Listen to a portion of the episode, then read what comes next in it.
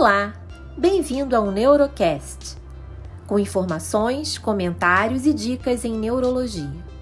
E hoje vamos falar um pouco sobre as cefaleias, que são as dores de cabeça.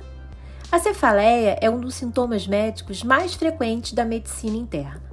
A sua prevalência ao longo da vida é elevada, podendo chegar a 94% dos homens e 99% das mulheres.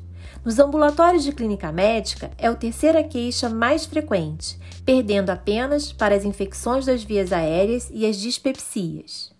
Pacientes com cefaleia representam 4,5% dos atendimentos de emergência e o quarto motivo mais frequente de consultas nas unidades de urgência.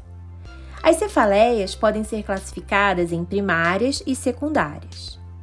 As primárias são por si só o sintoma e a doença, como por exemplo a enxaqueca e a cefaleia do tipo tensão. E as secundárias são sintomas de uma doença subjacente, seja ela neurológica ou sistêmica, podendo variar desde uma sinusite até um tumor cerebral. Portanto, é imperioso que se diferencie se esta cefaleia é primária ou secundária.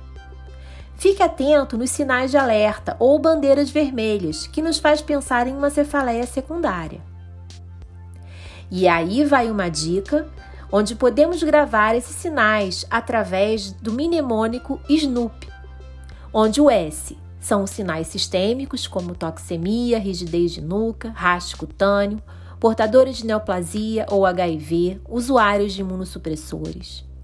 O N de neurologic, presença de déficits neurológicos focais, edema de papila, convulsão.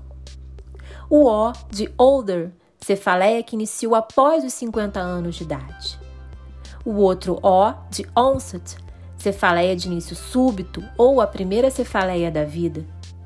E o P de pattern ou o padrão da dor, uma mudança de padrão da cefaleia prévia ou uma cefaleia progressiva, mudança de intensidade, frequência ou duração, ou até mesmo uma cefaleia refratária. É isso aí, pessoal. Por hoje é só. Eu vou ficando por aqui com esse Neurocast. Até a próxima!